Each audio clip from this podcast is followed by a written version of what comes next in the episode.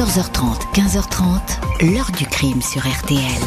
Jean-Alphonse Richard. Je me rappelle comme c'était hier. Nathalie était chez moi. Elle descendait assez souvent chez sa sœur. Elles étaient continuellement ensemble. Elle est montée à Bron dans le car. Je lui ai envoyé des bisous. Le car est parti et on l'a kidnappé. Bonjour, heure du crime un peu particulière aujourd'hui puisque c'est la journée internationale des enfants disparus. Écoutez bien ce chiffre. En France, chaque année, entre 40 000 et 50 000 signalements de mineurs disparus. Dans 90% des cas, il s'agit de simples fugues, mais les autres, les 10% restants, que deviennent-ils? Les recherche-t-on suffisamment Nathalie Mazot venait d'avoir 14 ans quand elle s'est volatilisée dans le vieux Lyon à l'approche de l'hiver 1982, dans le quartier même où avait été tourné le film L'horloger de Saint-Paul. À cette époque, les disparitions d'enfants, surtout quand elles surgissent au sein de familles défavorisées, ne sont pas prises au sérieux. La maman de l'adolescente va ainsi se retrouver très seule, frappant à des portes, celles de la justice et de la police, qui vont rester longtemps closes. Quand l'enquête va enfin enfin démarrer, elle va plonger dans un monde interlope, descendre dans les profondeurs de Lyon pour y rechercher le corps d'une enfant. Où est donc passée la petite fille? Pourquoi n'a-t-on pas écouté la souffrance d'une famille? Question posée aujourd'hui à nos invités. 14h30, 15h30. L'heure du crime sur RTL. Aujourd'hui, dans une heure du crime spéciale enfant disparu, l'affaire trop méconnue de Nathalie Mazot. Cette adolescente, décrite comme souriante, amicale, s'évapore à la fin de l'automne 82 dans les rues du Vieux Lyon. Une enquête qui ne va pas mobiliser les autorités. Samedi 6 novembre 1982 au matin, Nathalie Mazot, 14 ans dans quelques jours, est tout sourire. C'est le week-end. Elle vient de quitter la cité de l'enfance, un internat qui accueille les mineurs défavorisés à Bron, une banlieue de Lyon où elle est scolarisée. Elle n'a que quelques centaines de mètres à parcourir pour se rendre rue Paul Pic, quartier de Paris, chez sa mère Yolande Guyot qui l'attend avec impatience. Yolande, mère de sept enfants, née de deux pères différents, n'a pas eu d'autre choix que de placer sa fille dans ce foyer éducatif. Elle n'avait pas les moyens d'élever correctement la petite dernière. Il s'agissait aussi de l'éloigner de son père, un homme réputé violent et porté sur la bouteille. Yolande accueille ce matin-là Nathalie, peau hâlée, cheveux longs et bruns, une ado à qui on donne généralement 16 ou 17 ans. La mère et la fille sont heureuses de se retrouver.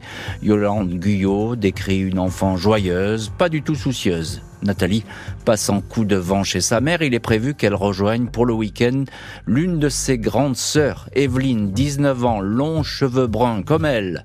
Evelyne habite le vieux Lyon, le quartier Saint-Paul, décor rendu célèbre par le film tourné ici huit ans auparavant, L'horloger de Saint-Paul. Vers midi, Yolande accompagne sa fille jusqu'à l'arrêt de bus de la ligne numéro 9. L'adolescente porte une jupe blanche que vient de lui offrir sa mère et un gilet noir. Elle a glissé dans sa poche une cassette des dernières chansons de Serge Lama. Yolande Guyot fait un signe de la main en regardant l'autobus s'éloigner sans se douter une seconde qu'elle ne reverra plus jamais sa fille. Nathalie connaît par cœur le trajet qui l'a conduit jusque chez sa sœur. La rue du docteur Ogros, une artère étroite et pavée proche des quais de Saône.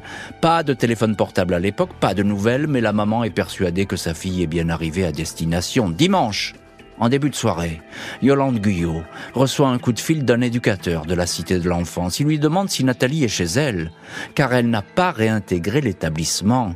La mère pense à un retard inopiné, un imprévu.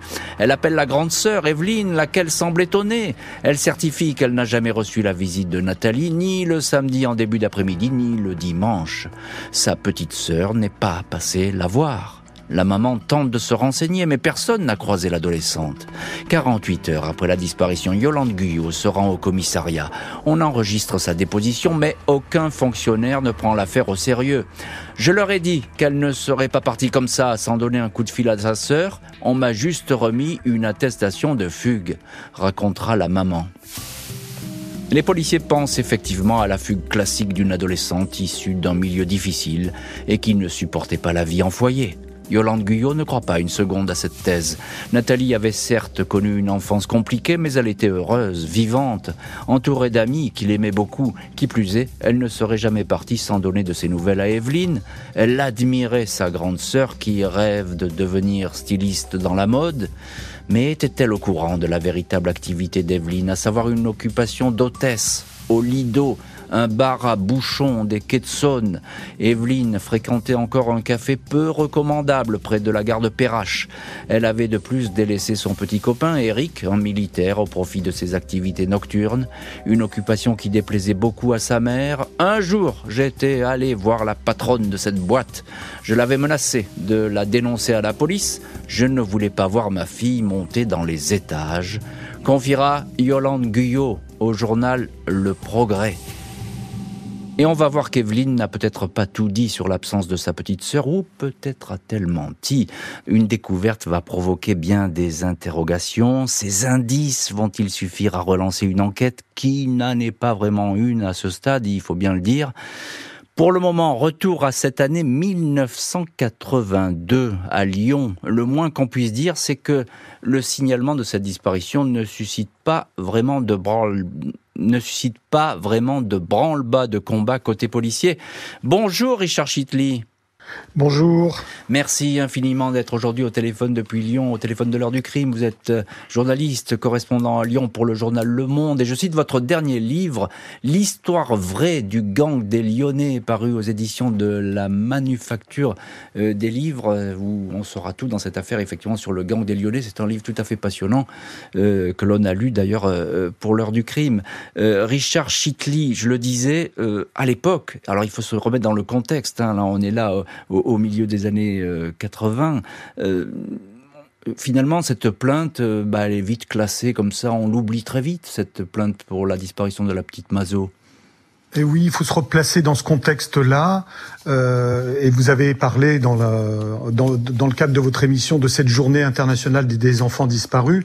Et il faut se remémorer que il y a 40 ans, il y a 50 ans, on n'appréhendait pas du tout les disparitions d'enfants comme aujourd'hui. Bien sûr. Euh, et, et, et, encore plus, et vous l'avez souligné, euh, quand les signalements venaient de, de familles euh, euh séparées, de familles défavorisées, très souvent les services de police euh, ne s'inquiétaient pas, euh, ne menaient aucune investigation, aucune enquête. Et c'est ce qui s'est passé dans l'affaire de la petite Nathalie. C'est une grande indifférence en fait administrative et, et policière qui, qui entoure cette affaire dès le départ. Mmh.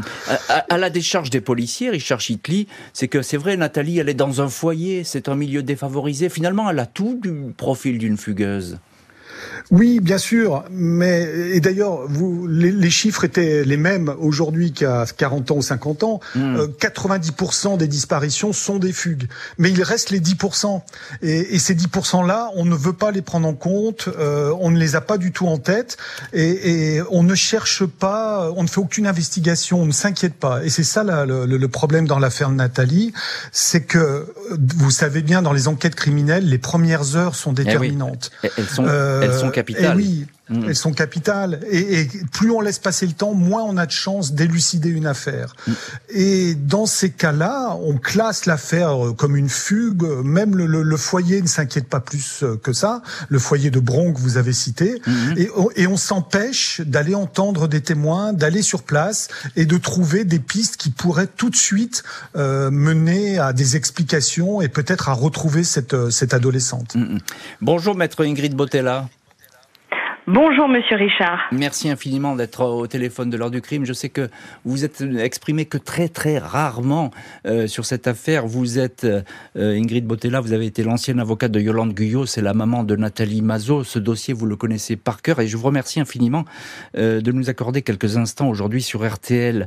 Alors, elle, on sait tout de suite que elle doit rejoindre sa grande sœur euh, dans, son appartement, dans le vieux Lyon. On peut dire que euh, cette petite fille, euh, elle est, Nathalie, elle est, avec sa sœur, elles sont inséparables, c'est ça?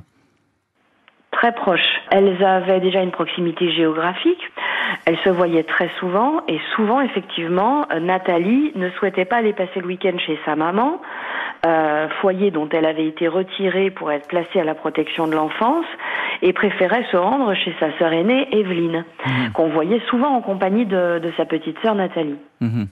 Euh, les activités nocturnes de la grande sœur, très vite on va être au courant de ça. Effectivement, elle est hôtesse dans un bar à bouchon, c'est-à-dire elle est entraîneuse, euh, elle voit des, des, messieurs, etc. Elle travaille la nuit. Euh, ça aurait pu tout de suite attirer l'attention des policiers. Il y a une atmosphère qui se profile. Il y a un parcours de Nathalie Mazot qui peut laisser présager un suicide, une disparition, parce que euh, ce sont des, jeunes filles qui ont des parcours compliqués. Evelyne travaille dans un bar d'entraîneuse euh, sur le quai Pierre VI euh, à Lyon, le bar Le Lido. elle a plusieurs amants. Elle est enceinte de quatre mois. On ne sait pas véritablement mmh. de qui. Mmh. elle fréquente un milieu qui sera qualifié de louche. elle va emmener Nathalie dans le bar Le Lido où elle travaille comme entraîneuse.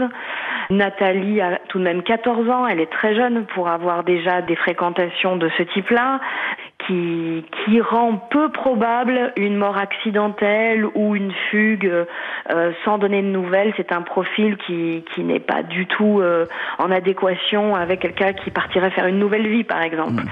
Bonjour Alain Boulet. Bonjour. Merci beaucoup d'être aujourd'hui dans le studio avec nous de l'heure du crime. Vous êtes président fondateur de l'APEV, c'est l'association d'aide aux parents d'enfants victimes. Et vous, cette association, elle joue un très grand rôle aujourd'hui pour soutenir les familles et les aider dans leur combat.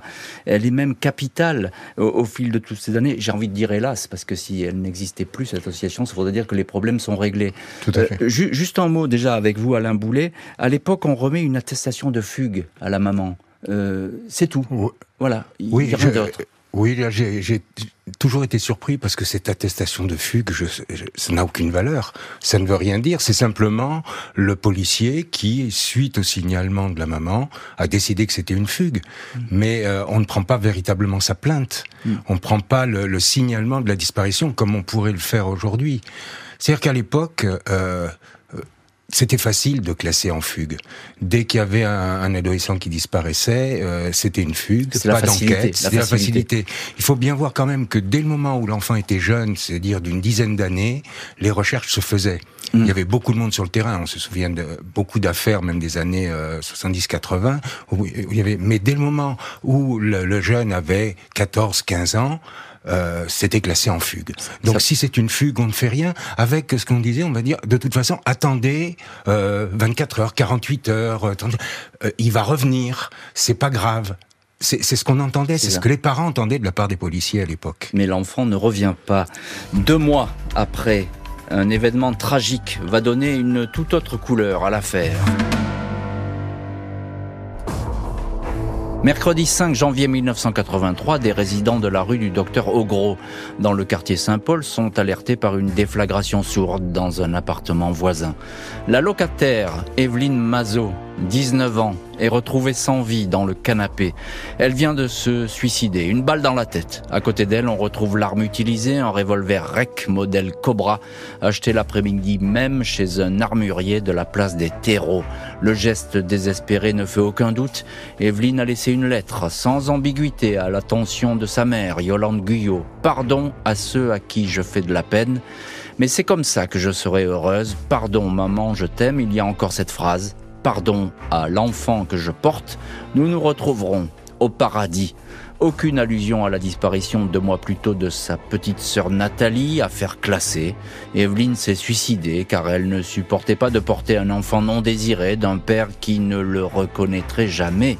Aucun lien établi avec l'absence de Nathalie, même si la maman est stupéfaite parce qu'elle découvre dans l'appartement, il y a là la petite jupe blanche et le gilet en laine que portait Nathalie le jour où elle s'est évaporée. Yolande Guyot est sûre de ne pas se tromper. Elle retrouve aussi la cassette de chansons de Serge Lama qu'elle lui avait offerte. De toute évidence, Nathalie est bien passée par l'appartement le week-end de sa disparition. Elle s'y est même changée, a peut-être dormi ici. La grande sœur a délibérément caché cet épisode à sa mère et à la police. Mais pourquoi un tel mensonge? Après cette découverte, Yolande Guyot fait le siège de la police. Elle insiste pour que les indices retrouvés dans l'appartement soient exploités, pour que des investigations soient relancées. Elle raconte les mauvaises fréquentations d'Evelyne dans le monde de la nuit. Elle ajoute que ces dernières semaines, Evelyne était mal à l'aise dès que la question de la disparition de Nathalie était évoquée. Je te dirai plus tard, répondait systématiquement la grande sœur. Savait-elle quelque chose de grave sur l'absence de Nathalie? Le journal Le Progrès publie un premier article sur le sujet, s'interroge sur ce mystère, mais malgré les doutes, la police ne bouge pas. Aucune vérification. Nathalie Mazot, dont la photo reste accrochée dans les commissariats lyonnais, demeure considérée comme une fugueuse. 25 ans vont s'écouler. Yolande Guyot, esselée, sans avocat, mène un combat épuisant pour retrouver sa fille, jusqu'à ce qu'elle se tourne vers l'association Aide aux parents d'enfants victimes, l'APEV, qui vient en aide aux parents démunis face à la mécanique judiciaire. 4 octobre 2008, Yolande Guyot dépose plainte pour enlèvement et séquestration de mineurs. Un juge est désigné. La brigade criminelle de Lyon est chargée des investigations. Les policiers s'efforcent tout d'abord de mettre la main sur le dossier d'enquête de l'époque, mais celui-ci a disparu ou a été détruit. La crime sollicite les collègues de la brigade des mineurs en poste au moment des aucun ne se souvient de l'affaire Mazo. La cité de l'enfance où était scolarisée la disparue remet aux enquêteurs quelques notices administratives. La maman de Nathalie confie pour sa part à la crime une vieille cassette brisée retrouvée dans l'appartement de la grande sœur. La police scientifique reconstitue la bande audio en mauvais état. On y entend les deux sœurs parler, rire, chanter sur une chanson de Renault. Deux sœurs insouciantes. L'enregistrement a bien été effectué le week-end de la disparition. Le bruit de travaux qu'on entend en arrière-plan et celui d'un chantier en cours à ce moment-là. Qui aurait pu faire irruption dans cet appartement pour troubler cette harmonie?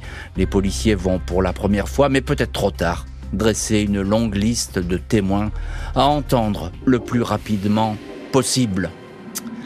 Et on est là 25 ans, je dis bien 25 ans après la disparition. Une enquête est enfin ouverte, on rassemble les indices. Tout cela est très tardif, mais il y a, euh, on se prend à espérer, on se dit que peut-être que les choses vont bouger. On va voir euh, quels témoins vont être entendus dans les prochains chapitres de l'heure euh, du crime. Revenons à ce mois de janvier 83, le suicide de la grande sœur Evelyne. Euh, et on le fait avec vous, Richard Chitli, journaliste, correspondant à Lyon pour le journal Le Monde, et vous connaissez parfaitement cette affaire. Vous y aviez d'ailleurs consacré dans Le Monde magazine un excellent et, et très long papier.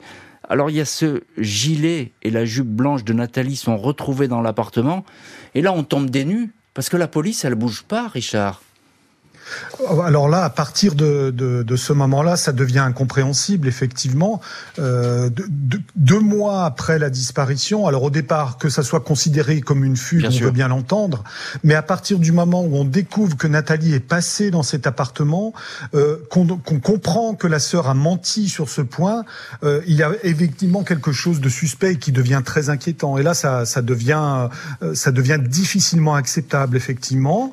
Et puis aussi, je voulais vous dire, il faut se resituer dans les années 80, mmh. où Lyon n'est pas le Lyon d'aujourd'hui.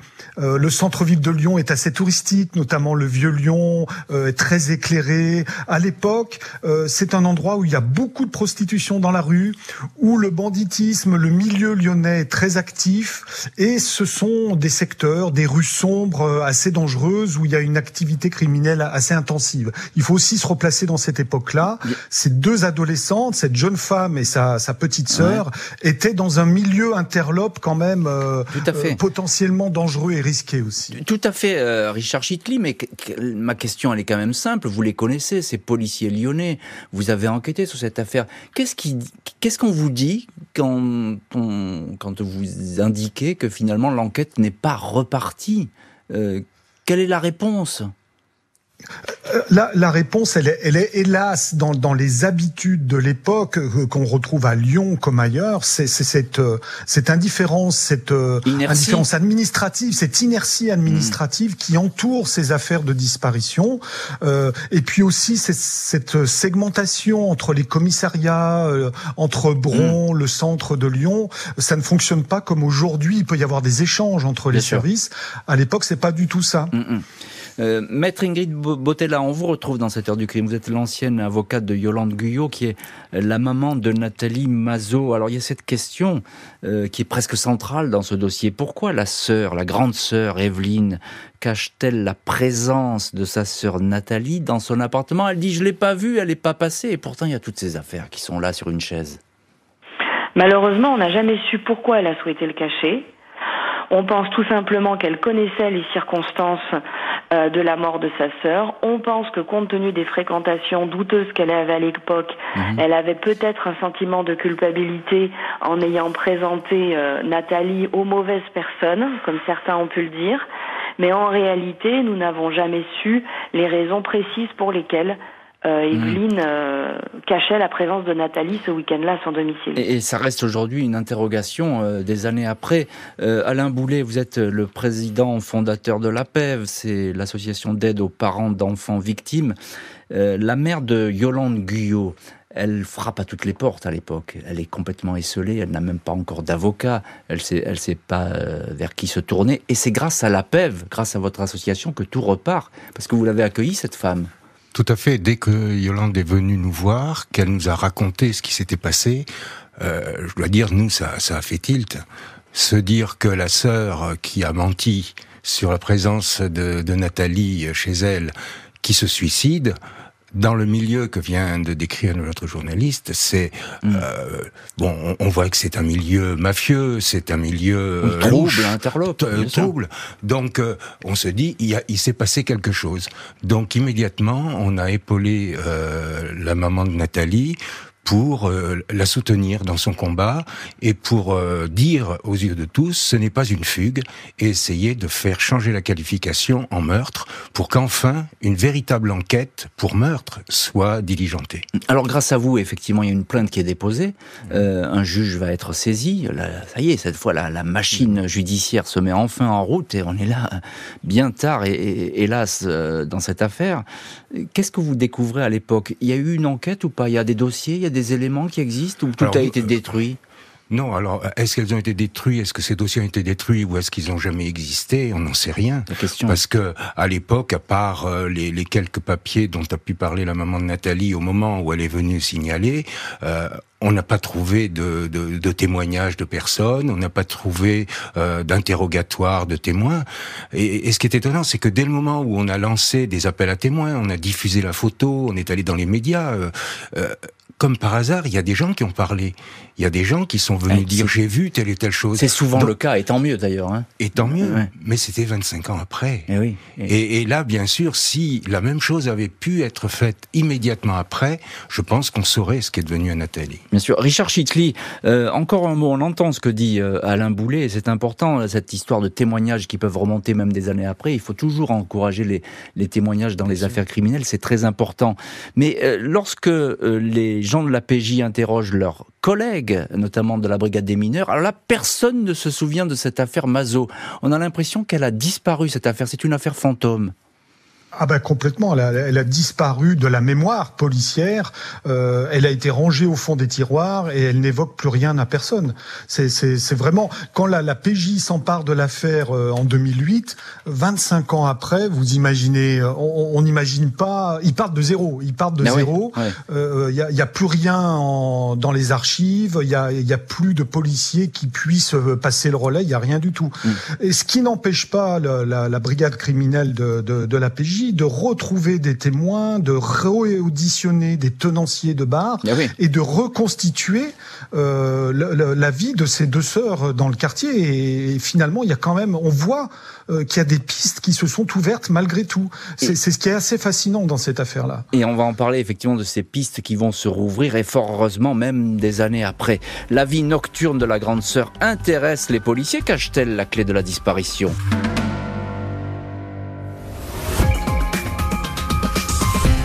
On n'a pas imaginé qu'elle avait fugué. On était convaincus qu'elle avait eu un problème euh, là-bas, à Saint-Paul.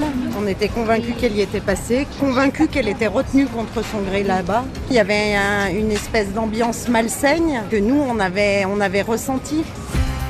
À l'occasion de la journée internationale des enfants disparus, retour dans l'heure du crime sur la disparition trop longtemps négligée et oubliée de Nathalie Mazot, 14 ans, à Lyon en 82. 25 ans pour que l'enquête euh, démarre vraiment. L'adolescente aurait-elle été murée dans une cave? 2009, depuis quelques mois, la brigade criminelle de Lyon s'efforce de reconstituer le dossier fantôme de la disparition de Nathalie Mazot. Les proches, les amis d'adolescence de la disparue sont interrogés. Une rumeur revient avec insistance. Nathalie aurait pu être séquestrée, tuée, dissimulée dans une cave du quartier Saint-Paul. À l'époque, l'endroit abonde de barlouches, de clubs fréquentés par une faune de prostituées et de souteneurs. La sœur de Nathalie, Evelyne, avait été happée par ce monde. Yolande Guyot, la maman, assure avoir recueilli à l'époque les confidences d'un homme certifiant que le week-end de la disparition, Evelyne avait emmené avec elle sa petite sœur dans un bar où elle travaillait, les ambassadeurs, au numéro 4 de la rue Octavio May. Cet homme m'a dit qu'on avait fait du mal à la petite, confie la maman. Nathalie aurait pu être laissée dans une cave. Les policiers retrouvent l'ancien gérant du bar, Jean-Claude O, vieux monsieur qui vit dans un camping-car. Il admet qu'il connaissait les deux sœurs mais n'a rien fait de mal. La cave il y a fait des travaux, dit-il, mais c'était pour cacher des pièces d'or. Les policiers ne sont pas convaincus par la version de l'ancien tenancier. Ils décident de fouiller les sous-sols du bar sous la rue pavée qui monte vers la gare Saint-Paul. À trois reprises, ils vont sonder les lieux. Ils découvrent sur place une trappe, laquelle s'ouvre sur une volée d'escalier qui aboutit à un boyau obscur de deux mètres de long. L'issue est obstruée par un mur en moellon.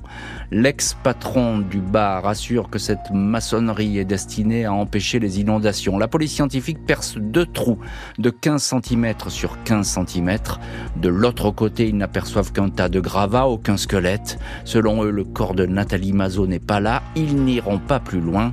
Au désespoir de la maman et de son avocate, maître Ingrid Botella, laquelle confie on demande simplement d'aller au bout. On sait qu'il y a une chance infime de savoir la vérité.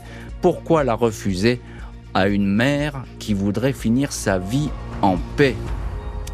Et dans cette heure du crime, on retrouve, on suit ces rebondissements dans l'affaire de la disparition de la petite euh, Nathalie Mazot. Richard Chitley, journaliste, correspondant à Lyon pour le journal Le Monde, et je le répète, vous connaissez parfaitement euh, ce dossier. Euh, cette cave, cette exploration qui est spectaculaire, et on va y revenir ensuite dans les, dans les années suivantes, mais on a affaire à un véritable dédale, il n'y a pas d'autre mot. on ne fouille qu'à un endroit précis et ça va assez vite finalement à l'époque.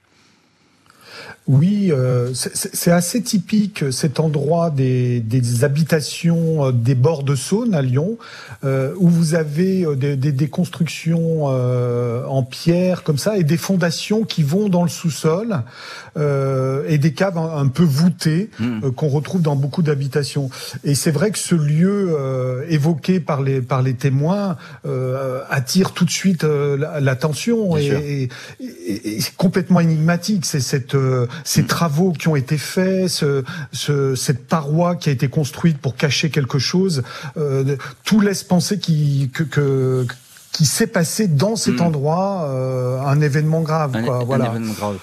Après, il faut se rappeler le contexte aussi. Vous vous souvenez que la justice avait fait des investigations dans un restaurant de la région parisienne, un restaurant chinois, oui, tout à fait. Euh, où il avait été question d'un corps enterré. Mm. On avait fait des travaux qui avaient coûté très très cher, au final pour ne rien retrouver. Mm. Et ça avait créé la polémique. Mm. Et la justice lyonnaise, j'ai l'impression, est un peu tétanisée par cette affaire-là et n'ose pas, à ce moment-là, euh, aller au bout. C'est un peu le sentiment que j'ai. Oui, tout à fait. C'est un restaurant chinois, effectivement, en banlieue parisienne, qui avait été complètement détruit. Euh, on n'avait absolument rien trouvé. On, recherchait à l'époque Estelle Mouzin. Exactement, on recherchait la petite Estelle et on n'avait absolument rien trouvé. Euh, Alain Boulet, euh, lorsque vous avez ce dossier en main, vous, à l'APEV, l'association d'aide aux parents d'enfants victimes, la maman, elle croit dur comme fer que, que sa petite fille, elle est là, dans une cave, et dans le cave de ce bar. Oui, elle y, elle y croit vraiment, et, et, on y croit aussi parce que il y a beaucoup de euh, choses qui vont dans ce se sens. Dit, hein. Beaucoup de choses vont dans ce sens. Il faut rajouter aussi, par rapport à ce qui vient d'être dit, que les caves à, à cette époque-là, c'était en terre battue. Alors que depuis, les caves avaient été euh, bétonnées comme toute cave euh, moderne, je dirais. Donc on peut se demander si par hasard on n'a pas voulu cacher une tombe Ben oui. sous ces sous ces dalles de béton. Et donc euh, on a demandé à ce qu'elles soient défaites, à ce qu'il y ait des, des recherches à ce niveau-là. Et on, on a été étonné que pendant plusieurs mois, pour pas dire plusieurs années, la justice n'a même pas voulu euh, détruire un mur. On- Euh, c'est incompréhensible. On continue encore avec ces questions qui, depuis le début, cette affaire, elle est presque maudite depuis le début c'est une foule d'interrogations, alors que c'est le bon sens qui devrait euh, présider à, cette enquête. Et bien, c'est tout le contraire qui a été fait. Maître Ingrid Botella, justement, on a le sentiment que la justice, elle veut boucler très vite ce dossier. Euh, c'est une euh, qui a été trop longtemps négligée, on peut le dire comme ça, par les enquêteurs. Je pense que de toute évidence, le fait que Nathalie Mazot ait été placée à la protection de l'enfance, que euh, sa sœur fréquentait les milieux de la prostitution, les milieux voyous lyonnais, etc., n'a pas apporté un éclairage euh, positif euh, à l'égard des enquêteurs et que de toute évidence, toutes les investigations n'ont pas été faites à l'époque puisqu'il y a des, des personnes qui ont été interrogées à la réouverture de l'enquête et qui ont indiqué qu'ils n'avaient pas été interrogés au moment de la disparition. Enquête close, la maman va devoir attendre 8 ans de plus pour que le dossier soit rouvert. 14 septembre 2014, 32 ans après la disparition de Nathalie Mazot, la justice prononce un non-lieu. Le juge estime que les chances de retrouver le corps sont inexistantes. Yolande Guyot, la maman n'en démord pas. Je veux qu'on ouvre cette cave. Je suis certaine que ma fille est ici, répète-t-elle. Avec son avocate, maître Botella, elle demande que des fouilles soient relancées. Un an plus tard, la justice leur donne raison. Il faut entreprendre ces fouilles par rapport à la détresse d'une mère.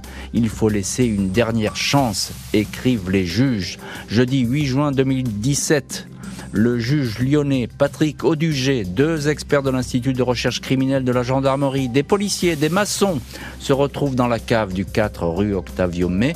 Un géoradar est utilisé pour radiographier 5 mètres carrés du sous-sol. Il s'agit de repérer la moindre anomalie qui pourrait signaler la présence d'un corps. Les maçons fracturent une dalle de béton, plus d'une heure d'expertise, mais le résultat est négatif. Yolande Guyot et le juge Audugé ne peuvent que constater l'échec des recherches. On n'a rien trouvé. Tout ce qui est raisonnable a été fait. La probabilité de succès était très faible, mais il fallait le faire. Nous sommes maintenant en bout de course, confie le magistrat qui ajoute. On peut exclure qu'il y ait la moindre anomalie dans cette cave. On va donc clore le dossier. Yolande Guyot, qui a alors 79 ans, n'a jamais été aussi désemparée. Je n'ai plus aucune piste. Je crois que c'est fini pour moi et que je ne saurai jamais, déplore-t-elle. Et dans cette heure du crime, on retrouve l'une de nos invitées, c'est maître Ingrid Botella, ancienne avocate de Yolande Guyot, la maman euh, de Nathalie Mazot. Euh, maître Botella, il fallait faire ses recherches, euh, mais est-ce que cette cave, elle n'a pas finalement trop focalisé l'attention? C'était une piste à explorer jusqu'au bout. Mhm. Mais c'est compliqué de dire qu'il faut l'explorer jusqu'au bout, parce que Madame Guyot va considérer qu'elle n'a pas suffisamment été explorée, parce qu'en fait, cette cave permet d'accéder à d'autres caves. Ah. Donc finalement, il faudrait explorer toutes les caves. Malheureusement, nous n'irons pas aussi loin, et l'ordonnance de non-lieu définitive se termine en conclusion par une phrase qui sonne le glas, puisqu'elle indique poursuivre encore l'information consisterait en outre à entretenir une illusion impliquant des frais supportés par le contribuable. Désormais, seul un non-lieu constitue une issue raisonnable en l'espèce. Ah, mais ça, c'est le langage effectivement judiciaire. Euh, encore une question, maître Botella. Quelle autre piste en dehors de cette cave? Il semblerait que Nathalie Mazot, malgré son très jeune âge, avait un copain euh, qui était euh, chauffeur-livreur pour une enseigne qui était l'enseigne Yoplait à l'époque, qu'elle avait eu une altercation avec un jeune homme qui était chauffeur routier alors qu'elle se trouvait sur Grenoble et euh, qu'elle aurait été victime d'un accident. Euh, c'est un élément qui était ressorti à Mhm. ce moment-là et pour autant, on n'est pas véritablement allé explorer cette liste pour retrouver qui était euh, ce petit ami de l'époque, Mhm. par exemple.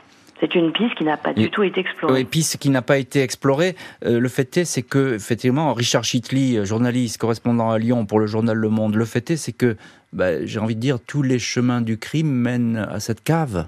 Il n'y a pas d'autre issue?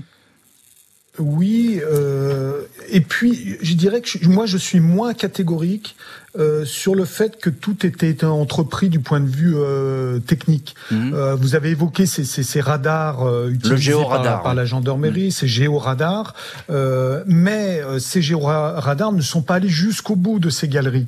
et moi j'ai un sentiment vraiment d'inachevé dans ces explorations, mhm. et, et, je pense qu'il y a quand même des choses, il y a encore des chances, il y a des chances infimes d'aller plus loin et, et de trouver la solution à cette affaire. J'ai vraiment le sentiment que tout n'a pas été fait jusqu'au bout. Alors ça, c'est très important ce que vous dites, Richard Chitli, et je, vais, je me retourne vers Alain Boulet, président de l'association Aide aux parents d'enfants victimes. Vous partagez ce sentiment? On n'est pas allé jusqu'au bout, euh, ne serait-ce que techniquement hein? Techniquement, c'est vrai que, à titre personnel, c'est très difficile de, de juger. Je n'étais pas là quand euh, les travaux ont été faits. Mais c'est vrai que euh, quand on nous dit qu'il y a eu 5 mètres carrés du sous-sol qui ont été explorés, on se demande si sont vraiment la, cave entière. Mm. Quand on sait que les caves communiquent les unes après les autres, il est évident c'est un dédale. Hein, c'est un, dédale. Donc, euh, des choses ont été faites. Je crois qu'il faut euh, rendre au crédit de, de, ce juge qui a osé euh, commencer cela. Pourquoi n'est-il pas allé jusqu'au bout? Pourquoi ne pas dire Est-ce que ça aurait coûté tellement cher Mais Vous avez entendu ce que nous dit euh, Maître Botella. Elle dit euh, voilà ce qu'écrit la justice, ça coûte trop cher. Voilà, ça coûte trop cher. Mais si on demande réellement aux contribuables, tout le monde serait d'accord de payer des impôts pour cela. Hein Donc, il faut pas non plus se dédouaner par rapport à des problèmes financiers car je pense que ce n'était pas très coûteux de hmm. continuer des recherches et peut-être d'aller sur d'autres pistes, parce que lorsqu'on entend les témoins de l'époque, euh, certainement, on aurait pu euh, voir d'autres pistes que nous démettre maintenant. Cette fois, le dossier se referme pour de bon. Seul un témoignage ou une découverte fortuite pourrait le relancer. En 1982, juste après la disparition de Nathalie Mazot, ses amis du quartier Brossolette avaient arpenté les rues de Lyon à sa recherche. En 2015, ils s'étaient retrouvés pour demander à la justice de ne pas refermer le dossier. À l'époque, rien n'avait été fait. Nous, ses amis, nous n'avons jamais cru à la fugue. On voudrait simplement que l'enquête aille jusqu'au bout. C'est le dernier espoir. Ce serait magnifique, confiait Florence au journal Le Progrès. Elle se souvenait de sa copine Nathalie comme d'une fille d'une gentillesse infinie, belle et bien élevée. Yolande Guyot, la maman, contrainte au silence et à l'attente, a toujours répété que tant qu'elle aurait les pieds sur terre, elle n'abandonnerait pas. Et dans cette heure du crime, on a effectivement choisi ce cas emblématique de Nathalie Mazot, car c'est, j'ai envie de dire, c'est l'illustration d'un naufrage. Euh, Alain Boulet, vous connaissez bien ces histoires évidemment de, de disparition. Vous êtes le président fondateur de l'APEV, c'est l'association qui, qui, vient aux aides comme ça de, de familles de victimes. Aujourd'hui, et fort heureusement, une telle affaire, elle ne serait pas traitée de cette façon. Disons qu'une telle affaire n'aurait pas démarré comme cela. Mm. C'est évident qu'actuellement, que ce soit la justice ou la police, euh, une enquête aurait été menée compte tenu de toutes ces circonstances. Euh, encore aujourd'hui, beaucoup de disparitions sont classées en fugue. Il faut pas, il faut pas se voiler la face. Beaucoup sont des fugues et sont classées en fugue. Mais dès le moment où il y a des indices qui permettent de penser que ce n'est pas une fugue, mais qu'il puisse y avoir euh, des éléments criminels, des véritables enquêtes sont menées. Hum. Alors c'est la journée, je le répète, internationale des enfants disparus. Maître Ingrid Botella, euh, vous êtes l'ancienne avocate de Yolande Guyot, la maman de Nathalie Mazot. Aujourd'hui encore, et j'ai envie de dire là, c'est toujours les familles qui doivent se battre. On le constate évidemment dans cette affaire euh, Nathalie Mazot. Il n'y a rien de pire qu'une disparition. Ne pas savoir, c'est ça, Maître Botella Moi, quand j'ai découvert ce dossier, j'ai été frappée par la quantité d'enfants qui disparaissent et qui ne sont jamais retrouvés. Euh, malheureusement, il y a de toute façon aujourd'hui encore une part de flou, une part d'obscurité sur euh, un certain nombre de, de disparitions d'enfants aujourd'hui en France comme dans le monde, ce qui rend le deuil pour la famille particulièrement difficile. Il n'y a rien de pire que la disparition déjà d'un enfant, mais en plus, comment faire son deuil quand le corps n'est pas retrouvé, mmh, mmh. quand l'enquête piétine, quand l'enquête est classée? C'est des parents qui sont hantés toute leur vie. Tout, à fait. Il y, a, encore une fois, il n'y a rien de pire qu'une disparition. Euh, Richard Chitli, j'insiste un petit peu quand même, mais, et vous en avez déjà parlé, mais c'est important de le dire parce que on a le sentiment que ben, Nathalie Mazot, c'est c'est une, une, adolescente qui est complètement oubliée, elle n'existe plus, le dossier est refermé et elle n'existait même pas à l'époque, j'ai envie de dire, puisque personne s'en souvient. C'est un fantôme criminel, Nathalie Mazot. C'est extrêmement rare ce genre de cas. Oui, c'est très rare. Vous avez parlé d'affaires maudites tout à l'heure, et je crois qu'il y, a de ça. Euh, depuis euh, le jour de sa disparition jusqu'à aujourd'hui, tout semble concourir à ce qu'on l'oublie, à ce que les pistes se referment. Et mais moi, je reste persuadé euh, qu'il y a encore des éléments, qu'il y a peut-être hmm. encore des témoins en vie qui pourraient apporter une solution. L'ancien patron de ce bar qui a été entendu n'a pas tout dit. il y avait un puits dans cette galerie. Euh, souterraine qui a été rebouchée, qui n'a pas été explorée. Il y a encore des éléments euh, qui sont présents, qui mériteraient, euh, qui mériteraient de l'attention. Mmh. Alain Boulet, comment relancer une affaire qui est fermée, qui est close. Il n'y a qu'un nouveau témoignage qui pourrait survenir. Alors, euh, si on regarde la procédure, oui, il faudrait un élément nouveau pour pouvoir réouvrir le dossier. Alors, beaucoup d'espoirs euh, sont portés par toutes les familles euh, grâce à la cellule cold case qui a été mise en place à Nanterre, mais je crois qu'ils sont submergés par le nombre de dossiers. Il y a que trois magistrats de mémoire et il y a des centaines de dossiers en attente. Donc, tous les dossiers peuvent malheureusement pas être ouverts et c'est se donner les moyens. Je crois qu'il faut que la justice, la police donne les moyens de regarder tous ces dossiers anciens, parce que euh, obligatoirement, comme on vient de l'entendre, il y a encore des choses à faire et nous connaissons aussi encore beaucoup de dossiers qui malheureusement sont en attente d'une résolution. Le dossier Mazo, il peut pas rejoindre le pôle des cold hein parce qu'il est fermé, c'est ça, non? Ah, euh, il, devrait pouvoir le faire. Alors là, je connais pas trop la procédure à ce niveau-là, mais euh, je pense que si réellement euh, un service de police ou la, la, justice décidait de le rouvrir, il pourrait le rouvrir simplement pour dire que, le, par exemple, la cave n'a pas été fouillée suffisamment. C'est ce que dit très bien Richard Chitley. Et, et, il faut aller, il faut peut-être retourner dans cette cave. Hein. C'est de ça. Alors à partir de là, pourquoi ne pas tirer la ficelle et puis trouver peut-être d'autres choses? Il y a un point d'entrée qui est peut-être euh, ce point-là. Donc, euh, on, quand on veut, on trouve toujours. Donc, euh, ce qu'il faut, c'est qu'il y ait une volonté de la justice de continuer l'enquête. Maître Ingrid Botella, je vais terminer cette émission avec vous, ancienne avocate de Yolande Guyot, la maman de Nathalie Mazot. Ben, je vous pose la même question. Est-ce qu'il y a une chance que cette enquête aboutisse un jour ou bien c'est tout à fait illusoire? Il y a toujours une chance. On peut un jour avoir euh, des travaux qui font découvrir bah, euh, un corps. On peut avoir quelqu'un un jour qui, sur son lit de mort, euh, livre un secret. On peut avoir un tissu, un mhm. objet avec un ADN. tout est toujours possible, bien sûr. Merci infiniment, maître Ingrid Botella, Richard Chitley et Alain Boulet d'avoir été aujourd'hui les invités de l'heure du crime. Merci à l'équipe de l'émission, Justine Vignot, Marie Bossard à la préparation. Boris Pirédu était à la réalisation. L'heure du crime, présenté par Jean-Alphonse Richard sur RTL.